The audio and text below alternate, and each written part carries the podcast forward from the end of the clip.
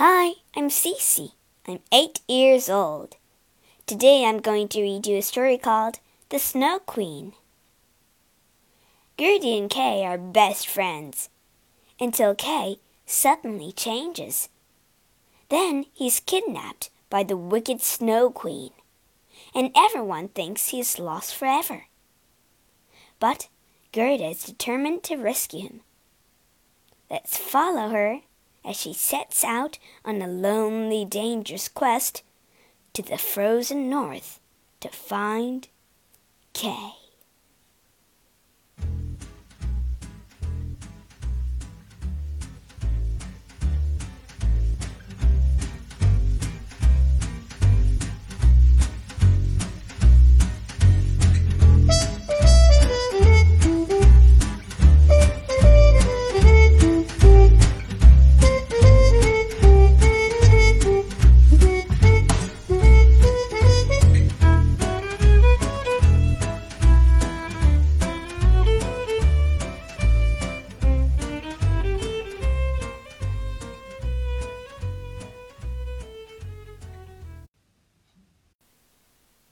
Chapter 1 The Magic Mirror There was once a wicked demon who made a magic mirror. This mirror made everything good look twisted and ugly. Anything bad looked even worse. It's a fine mirror, snarled the demon students. Let's show it off to the angels. Flapping their leathery wings, they flew up and up until smash! The mirror slipped from their hands, crashed to the ground, and broke into a million tiny pieces. Some pieces were no bigger than a grain of sand, but they were as powerful as the whole mirror. If a speck flew into someone's eye, everything looked horrible and wrong. But if a splinter struck a person's heart, that heart began to freeze. Chapter 2 Gerda and Kay Not long after the mirror shattered, a girl named Gerda was living next door to a boy named Kay. In all the world, no two friends were as close. One winter's day, the snow was falling Gerda's grandmother told them the story of the Snow Queen. She lives in the icy north, but in winter she flies around disguised as a snowflake. Beware of her, the grandmother warned. She's a wicked woman. But don't worry, she added. If your heart is pure, you'll always see the Queen for who she is. Wandering home, Kay gazed at the glittering snowflakes drifting down. As he stared, he noticed one flake seemed larger than the others. Then he gasped. The snowflake was definitely growing bigger. Until it became a beautiful woman. She was astonishing.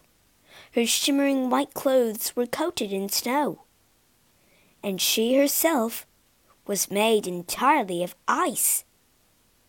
The Snow Queen! The woman turned her cold, bright eyes on Kay. He shook his head, and she vanished. I must have imagined her, he thought. Winter passed, and Kay forgot all about the Snow Queen. Then, one day, while he and Gerda watered the roses in her window box, Kay suddenly cried out, Ow! My heart! And my eye! Kay, what is it?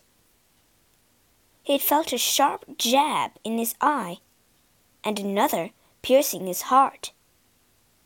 But neither Kay nor Gerda could see what had happened.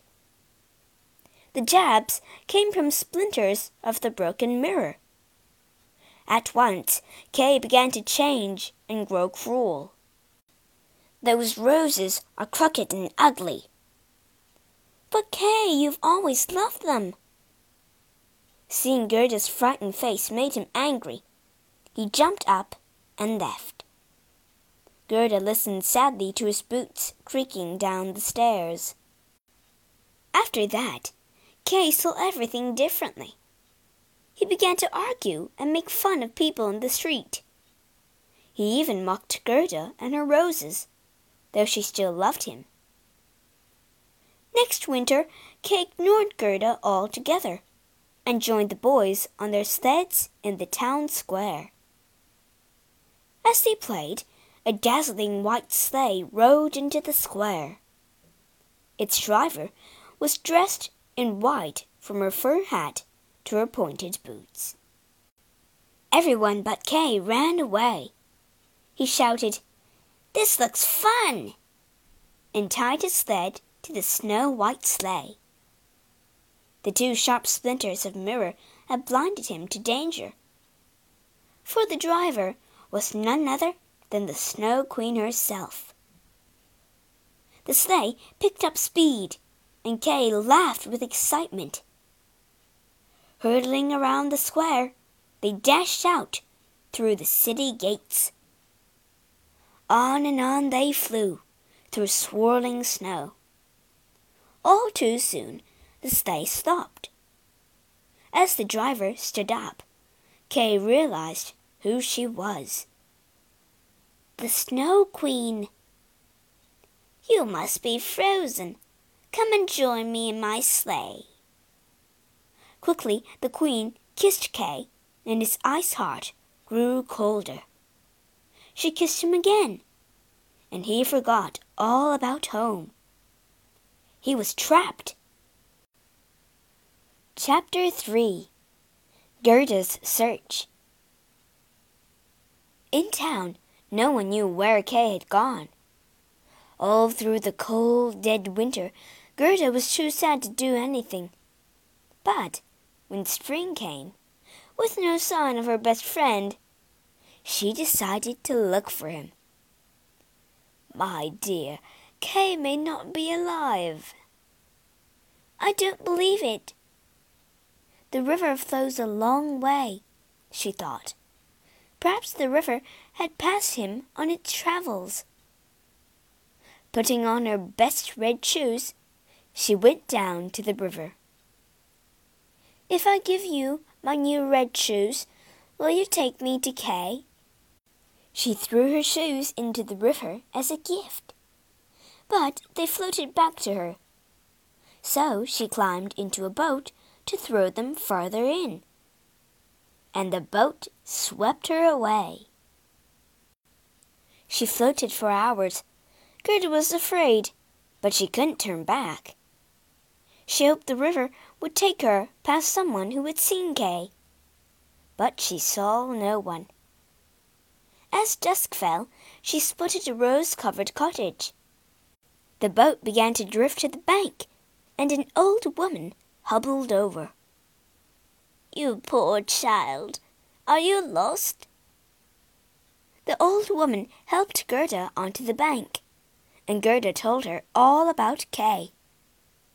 She described their happy days playing until he suddenly changed. First, he grew mean. Then he disappeared altogether. Now the old woman wasn't wicked. But she did know a little magic, and she lived a lonely life. I'll make sure the girl stays with me, she muttered, and cast a spell. To be extra sure, she made all her roses vanish. She didn't want to remind Gerda of the roses at home and her search for Kay. Eat as many cherries as you like. Her magic worked. Gerda played happily in the woman's garden, and her old life was soon no more real than a dream. Even so, sometimes she had a feeling that something wasn't quite right. Gerda might have stayed in the cottage forever, but one day she spotted a painted flower on the woman's sun hat. It was a rose. In that moment, Gerda remembered everything. Kay! She cried. How could I forget you? Oh, I've wasted so much time. Without even saying goodbye to the old woman, she ran away.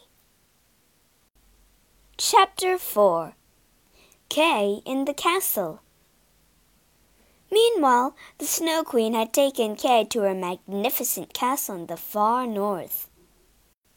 Kay was neither happy nor sad. His feelings were frozen inside him.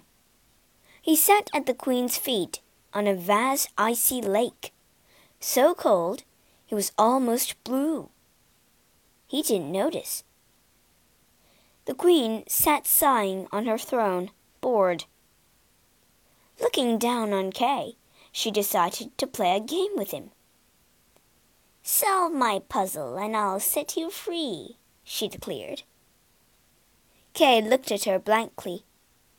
The queen waved a pale hand at some blocks of ice. If you put those in the right order, they will spell a word, she said with a cruel smile. Slowly, Kay's frozen brain realized she was telling him to spell something. He so wanted to please her, but he just couldn't do it. The Snow Queen laughed. You'll never do it, my icicle boy, she said. Her cold laugh bounced off the walls of the castle. But it's amusing to watch you try. Chapter 5 a helpful princess. Gerda had run for hours to get away from the cottage, with no idea where she was going. At last, stumbling through a gloomy forest, she had to rest. A curious crow hopped up to her, his head to one side. Caw, he croaked. What are you doing all alone in the world? I'm looking for my friend Kay. Have you seen him? The crow listened to Gerda's story. Caw, caw, he said. I think I might know where he is. Gerda couldn't believe her luck. Tell me, she begged excitedly. Well, now, croaked the crow. There's a princess in this kingdom and she was looking for a prince. In no time at all, men were lining up to meet her, but no one was good enough. Then a young boy appeared from nowhere. His clothes were torn and his boots creaked. But he went inside the palace, and, what do you believe it? The princess loved him so much she married him. That must be Kay, Gerda cried. He's handsome and clever, and his boots do squeak. Oh, please take me to him. Caw, that's not so easily done, said the crow. But Gerda pleaded and pleaded with him. I'll speak to my wife. She works in the palace. The crow flew off, and Gerda waited nervously. Long after sunset, he returned with good news. Trembling with hope, Gerda followed the crow to the palace. Inside, its grand rooms were draped in the purple night. As they crept through the ballroom, shadowy figures swept by. Who are they? Gerda asked in a whisper.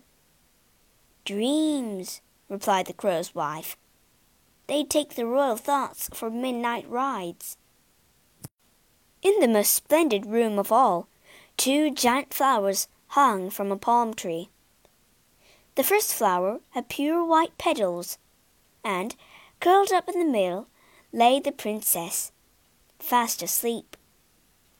The flower beside her was red. Gerda stepped forward and looked in. Kay, it's me, Gerda, and the prince woke up. Who is it? he mumbled.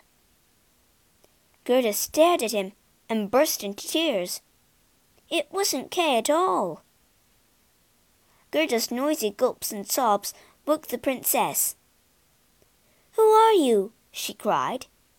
Then, as Gerda didn't look dangerous, she gave her a hanky and let her sit down to explain. That night, Gerda slept in the palace. In the morning, the princess gave Gerda her second best dress and begged her to stay. But all Gerda wanted was to search for Kay.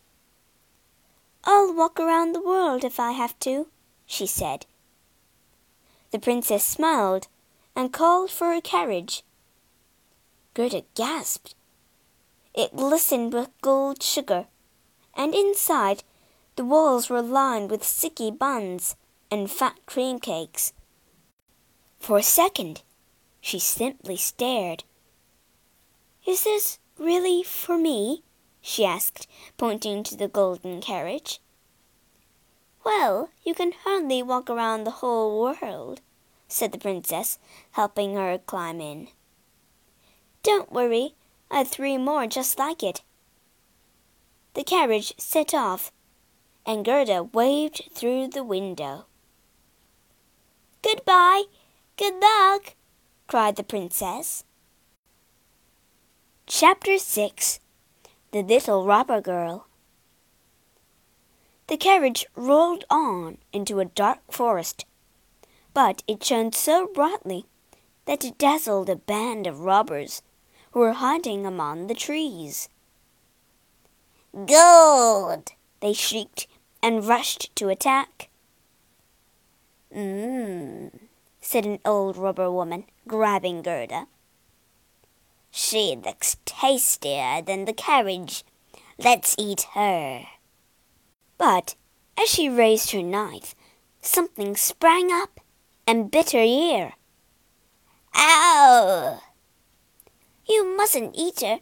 I want her. It was the daughter of the chief robber, and she always got her own way. I want her for my friend, said the robber girl, pointing to Gerda and to play with her carriage. Humph, said the old woman grumpily. The little robber girl pushed Gerda into the carriage and squashed in beside her. Are you a princess? No, I'm looking for my friend Kay. As they rode deeper into the forest, Gerda told her story yet again. By nightfall, they arrived at the robber's grim, lonely castle. The little robber girl yawned. Oh, you can sleep with me and my pets, she told Gerda. Gerda frowned. The robber girl had very strange pets. One hundred pigeons roost in the rafters, and two wood pigeons sat in a silver cage. They're all mine, boasted the little robber girl. But Ba's best of all. And she pointed to a reindeer who was tied to the wall. Say hello, Ba. Bedtime, she announced suddenly, flopping down. Gerda stayed awake, watching the robbers polish their knives around the fire. Things were worse than ever. She was stuck here, a prisoner again. I'll never find Kay, she sighed. The pigeons began talking. Coo! Did you ever see such a frozen boy? Coo! His face was like ice. He'll never thaw now the Snow Queen has him. Could the Snow Queen have Kay? wondered Gerda. Please, where does the Queen live? she asked the pigeons politely. Somewhere north, they cooed. Ask Ba if he knows. The reindeer looked up.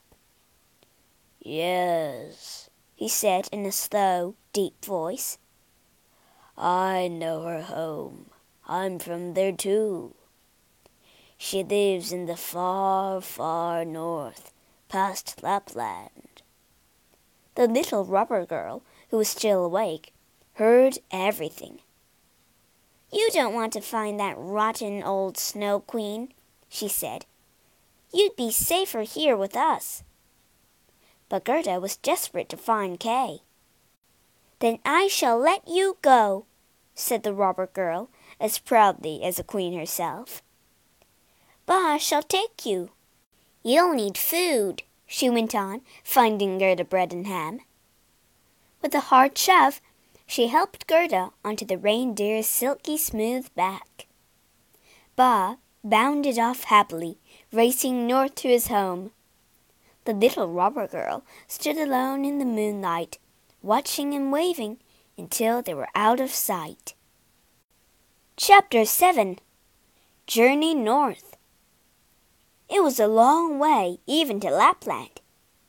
When they arrived, and Gerda were spotted by a Lapp woman. You're frozen, she exclaimed to Gerda, taking them into her hut. And you've got a long way to go, she added when she heard their tale. You're in luck, she told them.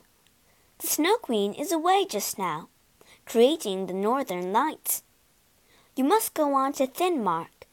I know a Finn woman who can help. Gerda watched in surprise as the woman quickly scribbled a message to her friend on a dried fish. Ba galloped off once more across the snowy plains until they reached the Finn woman's tiny hut. Please help us. First, the thin woman read the fish. Then she listened as Gerda breathlessly told her tale. Nodding, she fetched a parchment from her shelves and studied it. Finally, she took Ba to one side. Kay is with the Snow Queen, she whispered. He's under her spell because of the splinters of glass in his eye and his heart. To rescue him, Gerda must get the splinters out. But how? growled Ba. Can you give her some magic? Gerda has come this far, said the Finn woman wisely. She is good and sweet and innocent. That will be all the magic she needs. Take Gerda as far as the Snow Queen's garden, she went on. But don't tell her what I've told you. She swept Gerda up and placed her on the reindeer's back. Go quickly now, I hope Ba knows where we're going. Ba galloped until they reached a bush with glossy red berries. There he stopped and let Gerda down. Gerda was left all alone in the icy cold. Glittering snowflakes whirled around her, making it difficult for her to move. There were the guards of the Snow Queen's castle. As she hesitated, the guards looked on terrible shapes huge hedgehogs with vicious spikes, fang toothed snakes, and fierce bears sprung at her. Gerda cried out in fear, but she didn't run away. Standing boldly before the guards, she told them to leave her alone. Her breath blew out in misty clouds around her. To her astonishment, those clouds became angels, who began to attack the guards. Seeing the angels gave Gerda strength. She punched the bear nearest to her, and he melted at her touch. Then the angels warmed Gerda's icy feet and hands, and she hurried into the castle. Chapter 8 The Snow Castle Inside a cold, empty hall, Kay was puzzling over the Snow Queen's challenge. He sat still, thinking hard. So still that he seemed frozen stiff. And that was how Gerda found him when she appeared moments later. Kay! she called, running up to him. She wrapped her arms around him, but he didn't move. Gerda didn't know what to do. It was like hugging a block of ice. He was frozen stiff, and he didn't even look at her. Hot tears dripped from her nose onto Kay's chest. They reached right through to his heart, thawing the ice and washing away the splinter of glass. Kay seemed to soften. So Gerda started to talk about the roses back home. Her words and his melting heart brought tears to Kay's eyes, too. Tears which washed away the splinter there.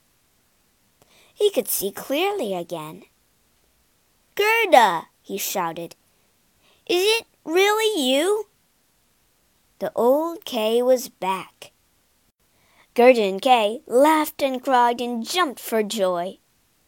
Even the blocks of ice around them got up and danced. When the blocks fell down again, they spelled the word eternity. Kay was free.